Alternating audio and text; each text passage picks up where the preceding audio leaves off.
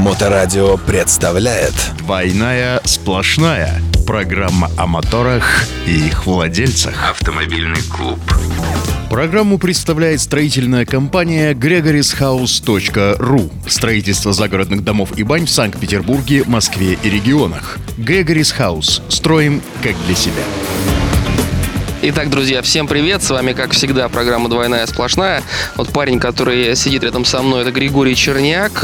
Он автомобилист, э, руководитель и пилот э, спортивной команды S3 Club. Всем привет! С вами Павел Никулин, адепт безопасности дорожного движения, автоэксперт и мотоинструктор. Итак, новость этой недели. Новости автомото мира. Портал rg.ru в ГИБДД объяснили методику наказания водителей за разговоры по телефону. Ну, наконец-таки добрались. Риск неправильного отождествления предмета в руках водителя при выявлении такого нарушения, как пользование телефоном во время движения, при автоматической фото-видеофиксации существует. Об этом говорится в объяснении принципов работы новых устройств, которые глава госавтоинспекции МВД России Михаил Черников направил на имя первого заместителя министра внутренних дел. На самом-то деле, для того, чтобы минимизировать ошибки при вынесении постановлений, к ним будет прикладываться не менее 10 фотографий высокого качества. Лица людей будут ретушироваться. Как пояснил э, источник госавтоинспекции, такие штрафы предполагалось начать направлять еще в ноябре, но пока их не направляют. Продолжается работа, чтобы избежать, так сказать, ложных срабатываний. Скорее всего, когда такие постановления начнут формироваться, они поначалу будут внимательно отсматриваться инспекторами, чтобы максимально избежать ошибок и, как следствие, жалоб от автомобилистов. Ну, отлично, наконец-то, наконец-то начали заниматься, собственно говоря, выявлением разговоров по телефону во время движения за рулем. Э, это действительно очень опасно. Э, надо сказать, что если человек разговаривает по телефону за рулем, э, он не только отвлекается на разговор, но плюс к этому еще удерживает само устройство у левого уха левой рукой чаще остального, да, потому что правая рука нам нужна для переключения передач, управления селектором коробки передач. Кто на механике ездит, особенно это, это знает. Вот. А левая рука не только, э, так сказать, э, отделена от управления автомобилем в этот момент, но еще и загораживает обзор, что, безусловно, увеличивает вероятность неприятностей да, на дорогах общего пользования. Это, это, это, это плохо. А, плюс к этому надо сказать, что эта система, вот в нашем случае, как указано в статье, не сможет э, отделять телефон от других предметов, которые находятся в руках водителей, будь то в данном случае как там пачка сигарет или любой другой предмет, там бутылка воды, допустим, и так далее. Хотя, хотя, надо сказать, что все это опасно, да, то есть неважно, на что мы отвлекаемся, там, допустим, отвлекается водитель на то, чтобы курить за рулем, хоть это и не запрещено э, правилами дорожного движения, это в любом случае отвлекает от обстановки на дороге, это плохо. Курение, в принципе, плохо, а за рулем как бы вдвойне плохо.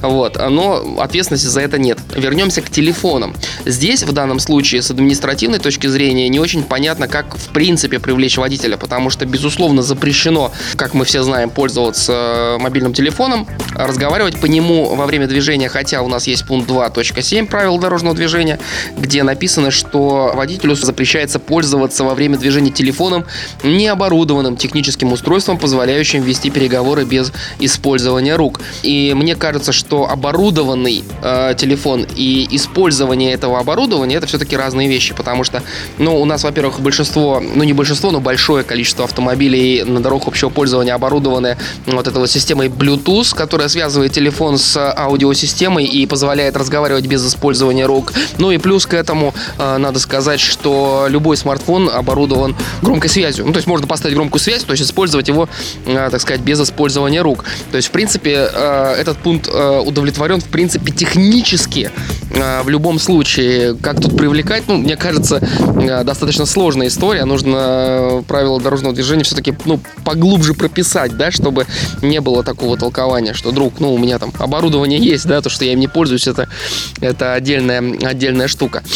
Вот, э, ну и хочется сказать, что, в принципе, есть зарубежный опыт, и там как будто бы э, с видеофиксацией все нормально, и никаких особенных споров нет, так ну, давайте посмотрим на их опыт, на их системы контроля потому что, ну, не будут же у нас постоянные инспектора отсматривать все фотографии. Эта система либо не запустится, либо запустится с такими косяками, что, ну, просто жуть, да, то есть там каждое второе постановление будет, будет ошибочным. Нужно быть внимательным, э, учиться у соседей. Я за то, чтобы люди не разговаривали по мобильнику, я за то, чтобы люди не курили во время движения, не отвлекались вообще ни на какие другие поводы, там, воды попить, еще чего-то. Ну, конечно, это невозможно.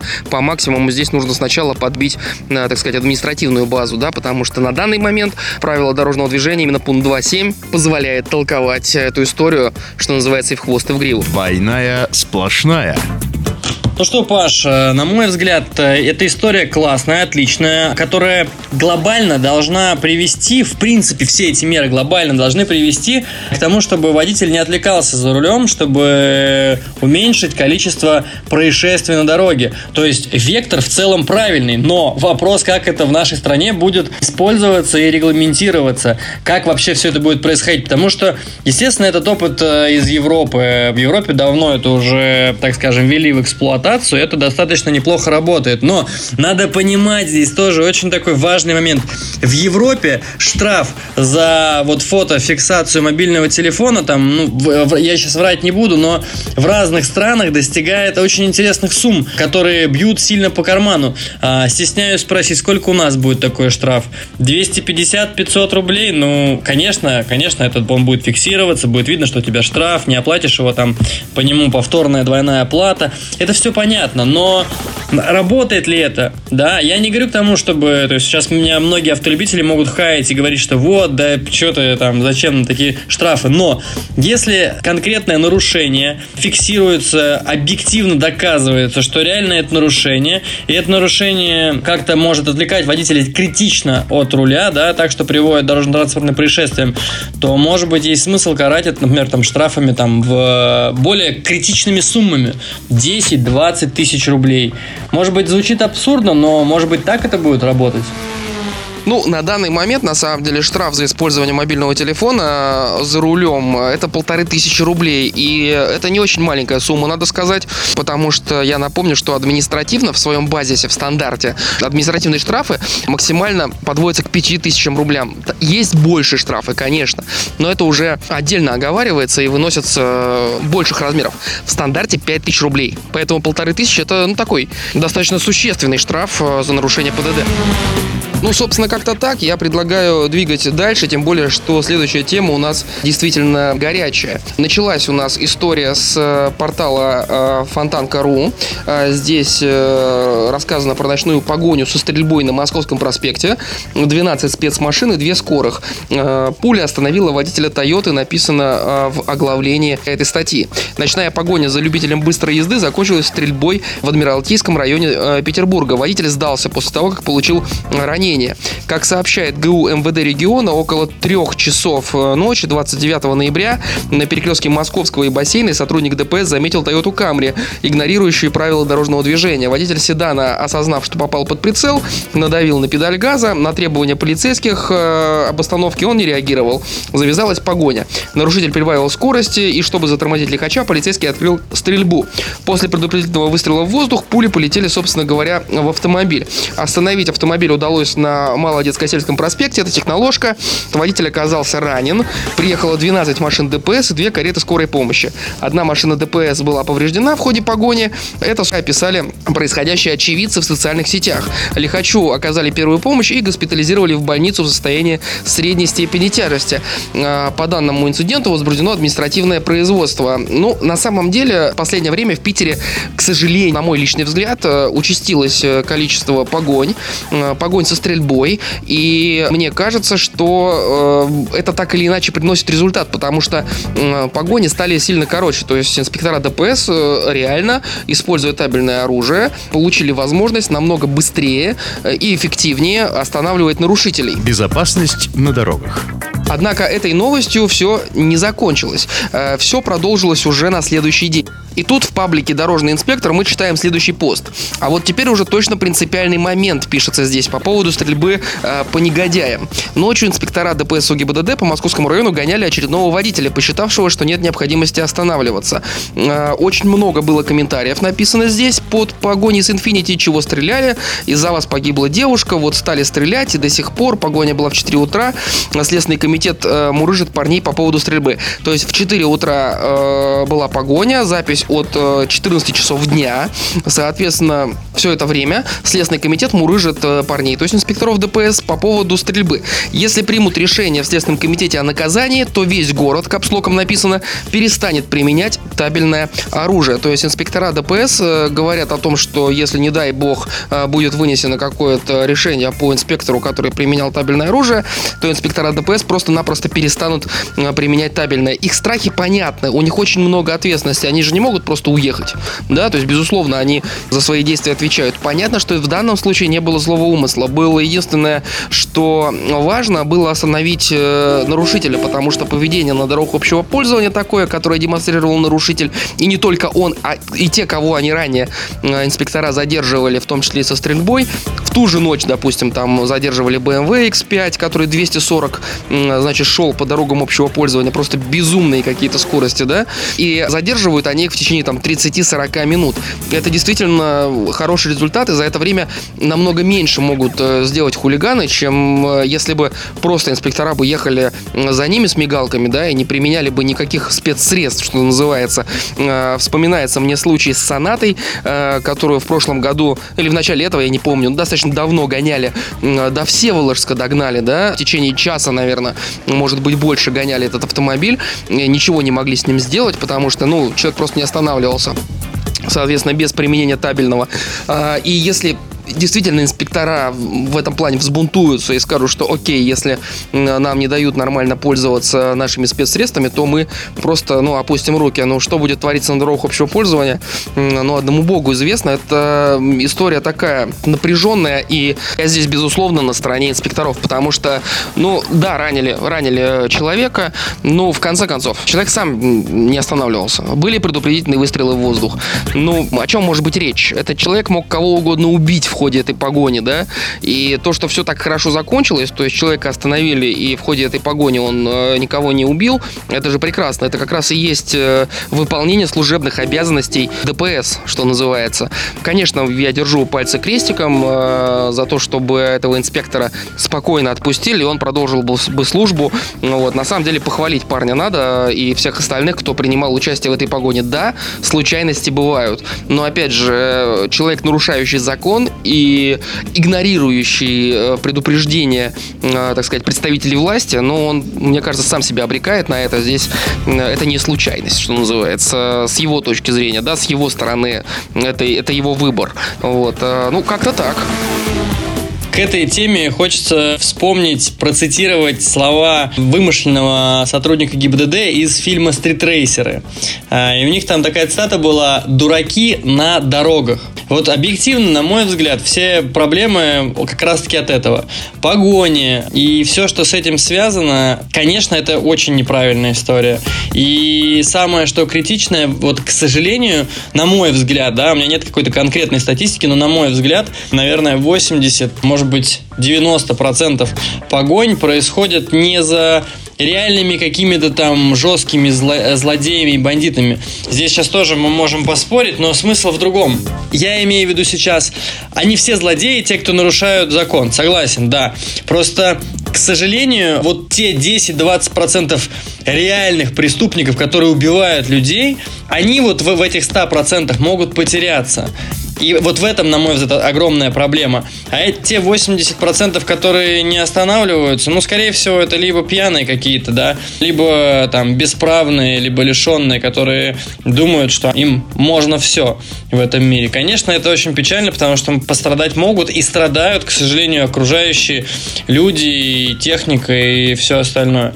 Бороться с этим однозначно надо, но тут тоже вот такой очень э, момент... Э, насколько регламентируется внутренняя история по поводу применения табельного оружия. И вот очень много тонкостей, я бы очень огромное внимание уделял бы этим а, моментам, позициям. И вопрос того, что Следственный комитет до сих пор, а, так скажем, этих парней проводит с ними выяснение, ну, что такое количество времени, наверное, не очень хорошо, но, ну, так долго, да, что там бедных парней мурыжат. Но, с другой стороны, здесь надо понимать, что момент должен быть осознанный, максимально осознанный. Двойная сплошная. Ну, каждый, кто не останавливается по требованию и фигачит 240 по допам, убийца. А, может быть неосознанный, но убийца, да, и, безусловно, если ты говоришь там про там терроризм или еще что-то, каких-то серьезных преступников, наркобароны, там еще, ну, кто-то там на машине от инспекторов, понятно, что их мало, ну, в процентном соотношении, в основном действительно пьяные, там, бесправные и так далее, но они все убийцы потенциальные, пускай не очень э, осознанные, да, они не очень понимают, что они творят, но потенциально они все убийцы и не менее опасные. И э, если мы говорим про работу и ДПС, то это как раз их работа. Если мы говорим про терроризм или что-то еще, это, пожалуйста, уже там у нас есть ФСБ, они обычно этой историей занимаются. Ну, да ладно. Значит, э, я предлагаю переходить к следующей теме, она у нас уже такая забавная. На портале Вести выложена тема. И что тут написано? «А, Карма настигла похитителей люка. А, они сами себе открыли люк и сами угодили в этот открытый колодец. Курьезный случай произошел в Петрозаводске. Молодые люди украли крышку канализационного люка, чтобы сдать ее на металлолом. Добычу они погрузили в багажник, а вот уехать не смогли. Машина похитителей угодила в этот самый колодец. Выйти из затруднительной ситуации самостоятельно парни не смогли и позвали на помощь. А выяснить все обстоятельства помогла камера видеонаблюдения. Тут запись с камеры видеонаблюдения наблюдения прикладывается. Что мы видим? Э, стоит э, тренажка. Тренажка это, по-моему, да, трехдверная тренажка стоит с открытым багажником. Позади тренажки люк, который парни э, снимают, кладут в багажник тренажки. После этого садятся, закрывают двери, сдают назад и тут же попадают э, буквально через э, полметра собственно, открытый ими самими люк. Вот такая вот забавная, забавная новость э, про карму и про то, что и про то, что наказание может прийти неожиданно и очень, очень быстро. Да, карма такая история, она делает свое дело. Как можно было, судя по этому видео, просто, видимо, он перепутал передачу и воткнул, знаете, как на, на советских коробках, э, на, на девятках, на четырнадцатых, там э, первая передача это немножко налево и вперед, а задняя передача это сильно налево и вперед. Но, видимо, он, поскольку там нервничал, что они угоняют люк железный, перенервничал и сильно включил просто передачу и на задней передаче въехал в люк. Ну, здесь моих комментариев, кроме юмора и кроме вселенной кармы, больше, наверное, нет. Как говорится, то, что мы запускаем во вселенную бумерангом, к нам и прилетает. Запускаем мы что-то хорошее, к нам возвращается хорошее. Запускаем мы во вселенную какую-нибудь дичь, дичь и ждите в ответ.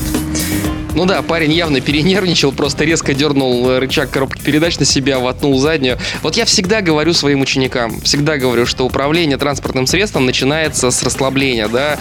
В напряженном состоянии невозможно чем-либо управлять, да. Когда ты собой не управляешь, транспортным средством управлять очень тяжело. И вот э, тому яркий пример. Э, парень нервничал, переживал, ну и вот э, получил, собственно говоря, результат.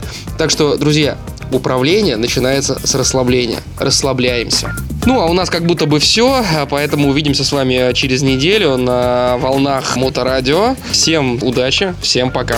Это была двойная сплошная на Моторадио. Павел Никулин, Григорий Черняк. Мы с вами и желаем вам отличной недели. До новых встреч, друзья. Двойная сплошная. Программа о моторах и их владельцах.